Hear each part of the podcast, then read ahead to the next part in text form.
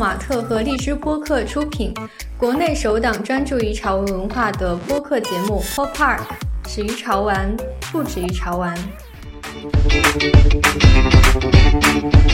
Hello，大家好，欢迎收听我们这期的 Pop Park，我是今天的主持人李敏。大家好，我是火山。呃，今天又是我们这一期的 News 节目，我们的 News 节目已经录到了第三期了吧？对，第三期了。对我们大家听到这期节目的时候，应该是周三。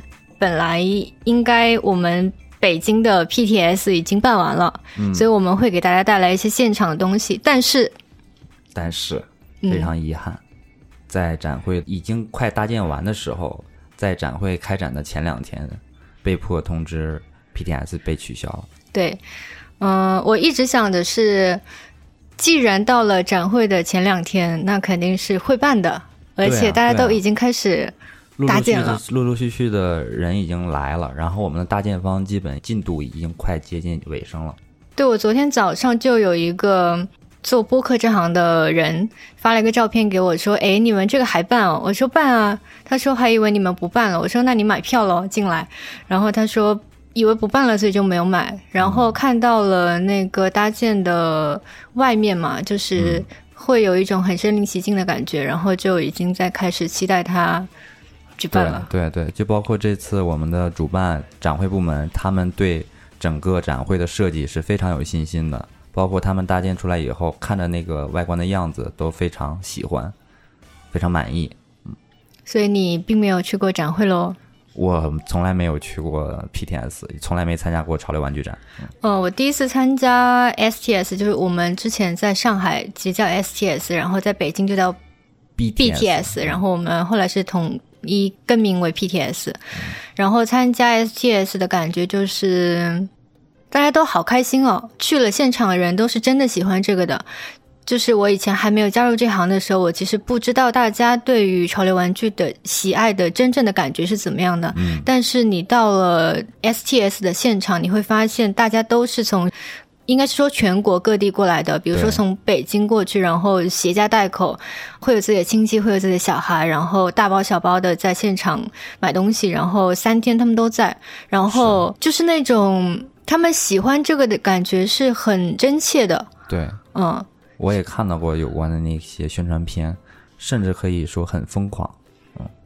对，比如说，呃，我们这次其实有欧气票跟普通票嘛，然后欧气票的人可能很早就会在那边排着，还有一些人会夜排，然后就为了买一些自己喜欢的东西，呃，因为他们是比较早进场嘛，跟普通票不一样，所以他们一开闸的时候就会在里面疯狂的冲冲冲，然后我当时作为工作人员，其实就是看着他们冲过去而已，但是那种感觉也是蛮震撼的。是，所以昨天取消之后，我们的火山大哥就去到了现场，请描绘一下吧。先说是吗？先说这个是吗？对，嗯，哎，不知从何说起啊，嗯就就很丧，整体都很丧，就包括我们的会展的几个小伙伴儿，看他们都抬不起头，就是神情很凝重，然后大家一块儿讨论的那个气氛，都是在做一些善后的一些工作嘛，然后那气氛也很压抑。嗯所以包括我们的同事在内，然后包括粉丝也好，展商也好，其实都是很期待。对，大家都抱着非常大的期待而来，甚至有一些展商已经到了，然后他们的货品也已经到了，甚至还有一些货品在路上。然后我到现场以后，看到那些展商也很丧，他们就围着自己的那大包小包的货品，就在那儿坐着商谈，也不知道下一步该怎么办。看着周围的那些搭建好的那些展柜啊、展台，都在被砸烂，都在被回收，所以他们也不知道要怎么办。对也嗯，对对对，因为展会嘛，可能是一年里面比较少有的次数，可以直接面对自己的消费者也好，然后粉丝也好，就是。而且据我所知，蛮多做这行的人是真正的喜欢这个，不管是你买的还是做这行的，都是喜欢的。所以，嗯、我觉得他们都不一定是说想着我今年的货卖不出去了怎么样，而是他们其实也很期待展会能够开起来，然后真的有一个大家都蛮高兴的一个聚会。但是我跟你可能有一点不一样的看法，就是我觉得好像呃，我了解到的啊，甚至有一些展商，他们就是在指着在这种特别大的展会上，去完成每年自己的那一点小小的销售，然后也想通过这一个舞台吧，去呈现展现他们自己，因为在其他的场合可能都被其他的 IP 覆盖掉了，而这次公开的展会，也许它是他们抛头露面的唯一或者唯二的机会。对，所以这个其实也是我们会办展的一个原因，对，就是大家都可以来，然后有一个平台能够去展现自己。对，对，展商也好，对粉丝也好，这都是一个一年当中的一次盛会，最后被取消掉，估计都很遗憾。但我们这次会办一个线上的展吗？各方都有。呃，我可以那个透露一下，也不能说透露，应该这次播客播完之后，应该现场已经结束了。那。说一下我那个片子吧。对，我们其实本来，呃，包括我们今天录的音，可能原本是会有 PTS 的内容。然后，因为我们火山大哥是一个摄像大哥，所以他也策划了一个关于 PTS 的片子。对，因为就像我一直在做有纪录片有关的事情，然后包括上次阿烟的纪录片也是我们制作完成的。然后这次本来是要呃完整的记录本次展会的一个盛况。然后要记录大家是怎样在这个活动当中怎样沉浸在其中，大家嗯怎么玩的，我们的工作人员是怎样展现他的服务精神，呃多个角度吧。最后呢，就是一个黑天鹅事件发生了，然后导致我们整个片子的走向都向了另一个端。但是对于片子而言吧，像这种意外、这种天灾，其实是大家会能感受到每个人的情绪的。所以说，当天的时候，我们就立马就调转方向，换一个角度，就是假如说这次展会大家全力以赴，然后被遗憾取消掉，是否大家会更加期待下一次？哇，我觉得这个想法非常的光明。对，就是我一直觉得，嗯，当你经历过了一些痛苦以后，你才会发现平凡是多么的可贵。我刚刚是想到塞翁失马焉知非福。嗯，平凡是多么可贵。对，如果说没有这个黑天鹅事件，大家都来参展，然后也没有什么感觉，都觉得理所当然，理所当然，都觉得在自己的预料之内。反而是这些意外会让大家反观自身，反观下一次展会是多么的来之不易。所以我希望大家就是这次没有举办成功不要紧，我们下一次再进去就好了。对，下一次会是什么时候啊？现在这个疫情的病毒。我觉得这个真的不好说，但是我期望是越早越好。希望下一次上海展会应该如期举行。上海就是国庆喽。对啊。不知道国庆会怎么样。好，那我们火山大哥因为调转了他的纪录片的拍摄的方向，那你昨天又去到了搭建的现场，你看到了什么细节呢？嗯。到现场以后，其实很多东西是很有感触的啊。首先，一到现场之后，我发现那些工人，他们就很开心的样子。我不知道他们是在嘲讽我们还是怎样，可能他们也在说，我们今天刚搭建好，马上就搭建完了，你们现在又让我们拆掉，其实也很纳闷儿。但是呢，反观那些已经到场的展商，他们很丧的那些神情，就是给我一个形成一个很大的反差。就是感觉置身事外的人，他永远理解不了这件事情的严重程度。我们会展部搭建的这个负责人，他一直在现场，然后他就跟我讲，他们搭建的前两天一直在现场看着，然后看到他们那个设计的图纸真的呈现出来以后，觉得非常好看，非常美，非常酷炫。然后甚至说，嗯，平时晚上他们不是有在那个鸟巢那边遛弯的嘛？然后啊，看到这么好看的这个门门头，觉得很好看，他们都去合影，就知道大家会很期待，会很看好这次展会。最后被取消掉，估计他们也很遗憾，也很难受。然后还有什么细节？发通知刷微博，就是那个通知刚发出来的时候，刚刷到微博上的时候，然后看到网上一片负面的言论。就大家都不知道该如何是好，于是就是我们公司的上上下下所有的负责人都连夜开会商讨，我们接下来要怎么办。我看到的啊，就是说大家在商讨我们要不要把这次发布会转为线上。据说是理想已经成功了，呃，做一个线上的，对，要转为线上嘛。包括很多展商也表示理解，都有这个意向参加我们的线上展会。我们只能期待疫情快快消散，然后我们的展会能够如期举办。好的，那我我们说了这么多，还是要把今天的工作完成。我们今天是来录第三期 news。那我们今天其实带来了一个拍卖行的新闻，然后还有几个艺术家，还有玩具品牌的新闻。嗯，虽然有点沮丧，但还是要把工作完成。是好，那我们第一条新闻是来自呃三大拍卖行之一富艺斯的新闻。好。七月二十一日至二十八日，富艺斯七天二十四小时网上拍卖再次上线。由富艺斯亚洲团队策划的七天二十四小时网上拍卖，自二零一九年第一次成功举办，一直作为潮流及街头艺术收藏的重要风向标，展示来自当代艺术界最炙手可热与新兴代表艺术家的当代艺术作品、限量版画和限量雕塑作品。那本次七天二十四小时网上拍卖包括三十六件拍品，亮点呢包括来自哈维尔·卡列哈、霍安·科内拉、肯尼·沙夫、景田幸昌、陈英杰在内的一众东西方新晋艺术家的作品，还有来自超扁平运动创作人村上隆和 Off White 创办人维吉尔·阿布拉赫打造的艺术作品。与日本当代艺术家 Mr. 以闻名全球的美国创作人菲瑞·威廉姆斯为原型创作的精美彩绘雕塑《快乐》，以及来自盐田千春、银河晃平、景田幸昌、James Wood 等最炙手可热当代艺术家的创作。哎，你知道那个维吉尔·阿布拉赫是谁吗？就是你刚刚讲过 Off White 的创办人啊，对啊，他还是 LV 的，呃，路易斯威登的非裔，就是非洲人，非裔艺术总监。厉害。是那你了解超扁平运动是什么吗？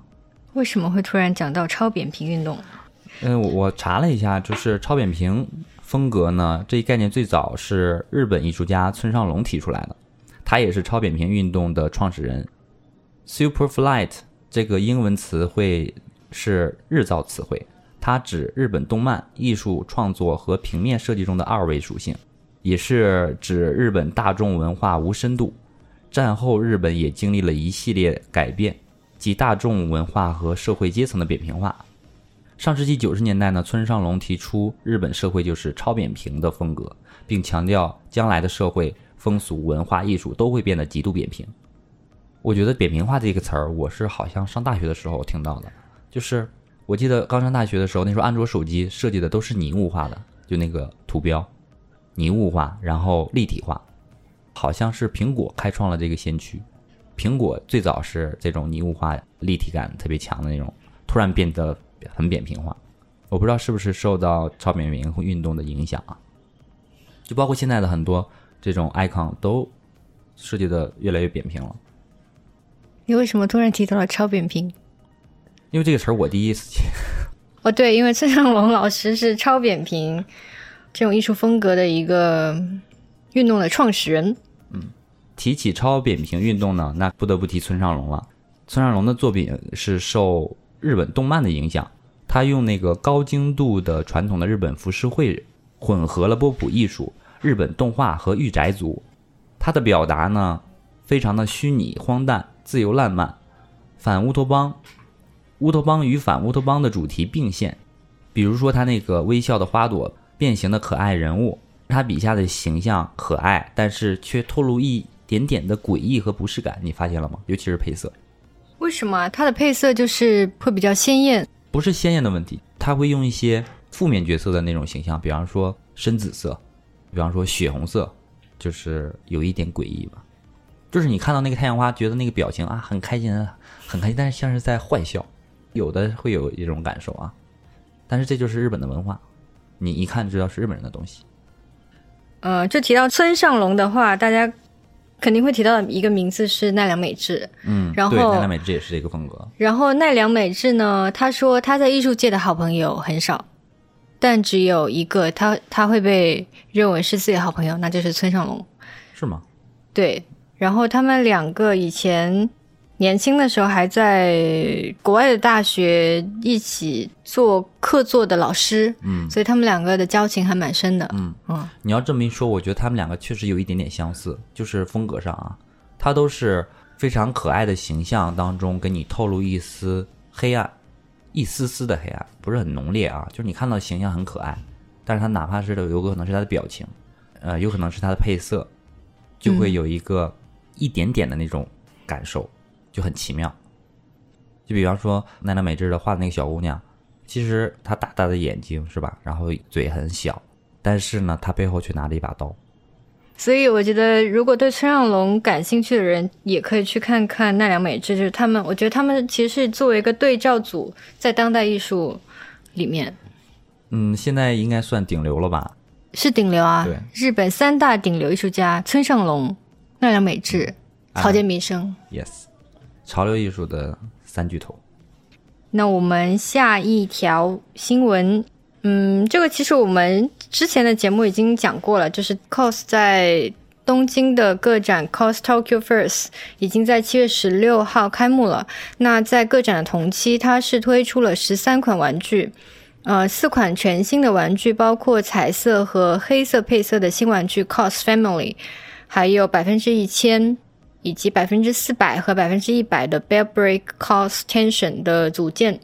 对它那个呃 Family 呢是一共有五只娃娃，有一个蓝的，一个白的，还有两个经典的 Companion，还有一个小小的白的在手里。对，这是一套，然后还有一套纯黑的。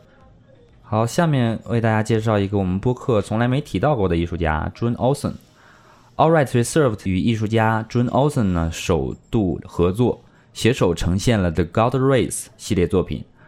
曾与不少知名品牌合作的 June Olsen 呢，为艺术爱好者带来了四张原创的大型画作，以其签名式的复古色彩及圆润线条。展现了他充满个性的神怪角色。四款画作独一无二，极具收藏价值，是在八月的二到四号已经卖完了，不提了吧？不，我觉得这个重要的不在于说它我们有没有的买，而是我我们介绍了一个这样子的玩具啊。同步发售的呢，还有的 God Race 系列全球限量糖胶公仔，延续四个神怪角色的精彩故事，每只售价均为一千八百八十港币，约二百四十美元，限量三百五十只。那我们下一条新闻是来自蔡国强老师的。你看过以蔡国强老师为主角的一个纪录片叫《天梯》吗？上大学的时候看过一遍，然后工作以后好像又看了一遍，当时就觉得，哎，放鞭炮有的还能放出什么艺术来？哎，不理解，后来理解了，真的是，他的鞭炮是很好看的鞭炮。对它不光是好看，它会给你带去一些感受，就是瞬间的艺术，就是你生命当中可能任何瞬间你都抓不住，就是这种感受。我看他的那个天梯还是感受蛮深的，就看着烟火一步一步、一步一步、一步一步爬上了天空。就我觉得可以看到一个艺术家的韧性，这是他的坚持。因为它是一个很难实现的东西嘛，好像好像弄好多次，最后才拍上去失败了对啊。然后这也是他送给他奶奶的一幅作品。那么我们为什么提到了蔡国强呢？是因为蔡国强老师在七月的时候正式加入了抖音。他加入抖音是为什么呢？是为了七月八号在浦东美术馆的蔡国强的新展叫《远行与归来》首映的预热。是的，那七月八号，蔡国强通过抖音进行了一个独家的直播。呃，他在直播里面带着大家去云观展，嗯，然后他在直播里面重点分享了《远行与归来》的作品，还有表现人类向往宇宙、脱离重力的奇观装置与未知相遇。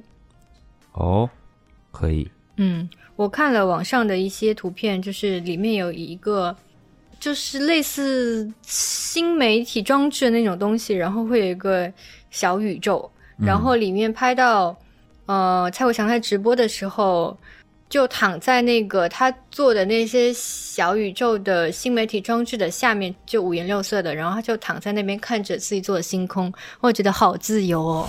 我觉得这个对于一个水瓶座来说是是无与伦比的嗯 感受。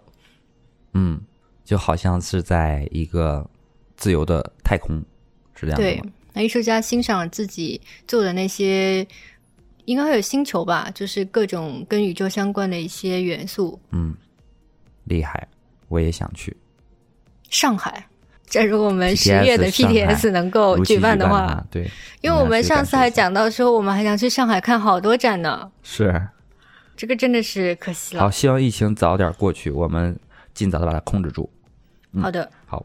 那跟蔡国强有关的下一个新闻是，七月十六号北京时间二十一点呢，蔡国强受上海外滩美术馆特别委托的首个 NFT 项目《瞬间的永恒》一百零一个火药画的引爆，于 TR Lab 线上平台以二百五十万美金（约一千六百二十万元）一拍成交，创下非加密领域艺术家 NFT 作品最高成交纪录。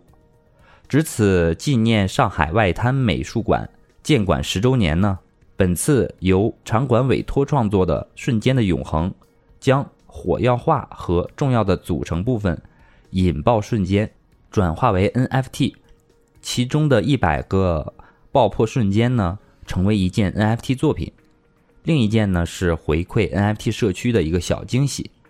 都是来自他近几年一个人的西方艺术史之旅的作品创作。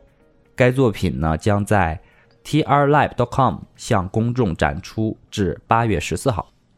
对我们这个 news 播出的时候，大家还是可以去看一下这个 NFT 作品，哎，我觉得这个挺厉害的，它怎么做成 NFT 的？好神奇哦！就是一百零一个火药化的引爆的瞬间，把它变成 NFT。我其实早上查了一下，但没没太查清楚，是不是把它的引爆的瞬间给它拍下来，然后引它是那个引爆炸画，它是在一张纸上，然后下面呢埋上火药，然后哦砰爆炸以后生成了产生了一幅画，就那个火药在那个纸上留下的痕迹嘛。会玩多少钱来着？两百五十万美金。嗯，不珍是一个贵小数目。嗯，嗯，好，那我们下一条新闻是来自艺术家金田良子的。Forty Two Art Space 带了日本新生代超扁平艺术家金田良子的最新个展，叫《金屋玉兔》。我们介绍一下这个艺术家。呃，金田良子是一九九一年的时候出生于日本的茨城县，二零一四年毕业于横滨美术大学，那很年轻诶。嗯目前生活于东京的他，对于动漫文化和十九世纪的日本绘画还有文学有着深厚的兴趣，所以在今天良子的作品中，我们经常能够看到动漫二维形象对于他的创作手法的深层的影响。日本的十九世纪的文学盛况也奠定了这个艺术家日后的创作的主体。嗯那这一次展览，他是带来了同名的作品《金屋》，还有《玉兔》，还有他创作至今的最大尺幅的作品叫《天与地》，还有另一组新作叫《春夏秋冬》，非常特别。嗯，嗯，又是一个超扁平的艺术家。我们来赏析一下金田良子的作品吧。就是这个是他的最大的尺幅的一个作品，里面会有海浪，嗯会有富士山。嗯，很日本呀。呃，像他的这幅最大尺幅的作品《天与地》是首次在个展上面亮相。那它的构图里面是包含了海浪、嗯富士山、有火山，还有樱花这些能够代表日本的自然还有文化的元素，所以他是一个有强烈的日本气质的一个艺术家，是一个非常清纯的女孩子，嗯哼，又很可爱。这个是春春夏，怎么说是提到我我自己？对，这个富士山呢就是一个火山。然后我们现在看到的是它的春夏秋冬的这四幅画超可爱的。我怎么感觉他是要流泪吗？嗯，眼睛有点弯弯的。也许这就是女孩子吧。嗯呃，像春天的这幅画里面是有一个，呃，顶上还没有融化的一个富士山，嗯雪还没有融化，还有这些樱花，我觉得真的是很日本，很日本。是然后夏天呢，还是这个富士山，那旁边有一些云，还有绿色的树。秋天的话，因为秋天个富士山，对，还是这个富士山，枫叶。对，枫叶。啊，冬天呢还是这个富士山，枫叶掉了，但是他开始睡觉了，是嗯，冬眠了。所以我觉得又可爱，然后又有日本的感觉。对，富士山是日本的母亲山嘛，那我们又进入了大家都很期待的玩具的新闻。接下来我们带来的一个新闻呢，是跟 Medicam Toy 有关的。呃，Medicam Toy 是今年是成立二十五周年嘛，所以他就办了一个纪念特展。这次的展览是特地在东京涩谷区的 Space O 艺术馆举办了它的二十五周年的纪念特展。然后这一次其实是邀请了日本的艺术家空山基设计展览的主视觉。那这一次为了展览的盛大举办呢，带来了不少纪念品，每一个都来头不小。那其中像地球系列呢，还有东京奥运、钢铁人、黑武士等各种超人气的 Bear Brick 都在其中。不过只能在展览期间现场购买，全系列的数量是非常的稀少。最受关注的 Bear Brick 绝对属于日本暗黑潮牌 Mastermind Japan 与 Medicom Toy 二十五周年联名的版本，以其华丽的金色为主轴，正面呢有标志性的骷髅图腾，背后还有 Masterman Japan 的品牌字样。同样带来百分之一百和百分之四百的套组，套组价格一万九千八百日币，这个涨幅呢非常惊人，涨幅空间惊人的百分之一千呢，都在七月二十二号当天，也就是 Medicom Toy Twenty Five 周年特展当天开放预售。好的，那我们接下来这条的新闻也是跟熊有关的。徕卡相机携手 Medicom Toy 推出了 Bear Brick 系列的全新单品。嗯，这个 M 的熊呢，是以徕卡 M 系统相机为设计原型，演绎了经典设计与潮流时尚的美妙的邂逅。这是徕卡首次推出联名潮玩，仅在大中华区限量销售。呃，我朋友圈就有一个人特别喜欢 Bear Brick，他还是收藏最多积木熊吉尼斯世界纪录的保持者。他就在朋友圈就发，有没有人认识莱卡中国区的朋友？他非常想买这只熊，但是只有这个莱卡中国区有卖，托关系嘛，买熊嘛，这个这个还是设计挺好看的，就是喜欢莱卡的人都会喜欢这只熊。我觉得还是挺有质感的。对，它的它就是身子是一个相机，对，它就是用的那个相机的配色，一个银色的外观，然后有一个有一些皮质的这个身子，然后还有一个徕卡标，我们叫它可乐标。嗯，那这一次百分之一百跟百分之四百尺寸的组合的套件，配有徕卡独家定制的相机绳跟多功能的相机包。相机包可以装入百分之四百尺寸的公仔，嗯，或者适用于徕卡 M 系统的相机，让百分之四百尺寸的款式成为 Bear Brick 历史上首支可以斜挂的产品。嗯这个系列推出了百分之一千、百分之四百，还有百分之一百三种尺寸，都是限量发售的。然后百分之一千，哇，挺贵的，百分之一千尺寸的这个熊要六千块，然后百分之四百和百分之一一百的嗯尺寸是加起来以组合套件的形式发售，价格是三千块，三千块将。近三千块。那个包还是蛮独特的，斜挎一个嗯熊在身上。是，最主要是你知道徕卡在相机界的地位吧？嗯它就是信仰。其实它的画质啊什么的，不见得比现在最先进的数码相机，比方说索尼啊、佳能啊要好，但是这就是信仰。它有点和熊的这个属性有一点像。买它的人其实不在意它的画质，不在意它的风格，只在意我拿的是徕卡。所以说，呃，徕卡跟 Bear Brick 联名还挺搭的。如果说喜欢收藏熊又喜欢徕卡的人，就好像我刚才朋友圈的那个人，一定会疯狂的去把它买到手。下一条有关 Underworth 和 Mill Cargo。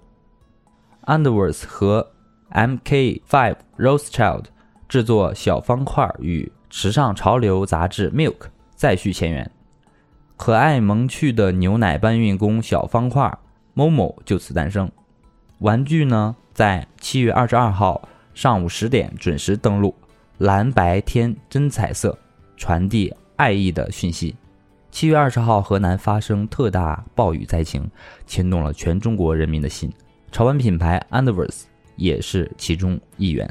UV 当时决定将发售的 MK5、Rothschild 小方块、Momo 全部销售额捐赠，用于河南暴雨救助。河南真的是太难了，刚去了洪水，又来了疫情，这个默默还是蛮可爱的，是吗？嗯、哦，边上有有牛奶，然后脚上是按钮，嗯，有点像那个小盒子，对，这个就是牛奶盒吧，嗯，外面的壳子。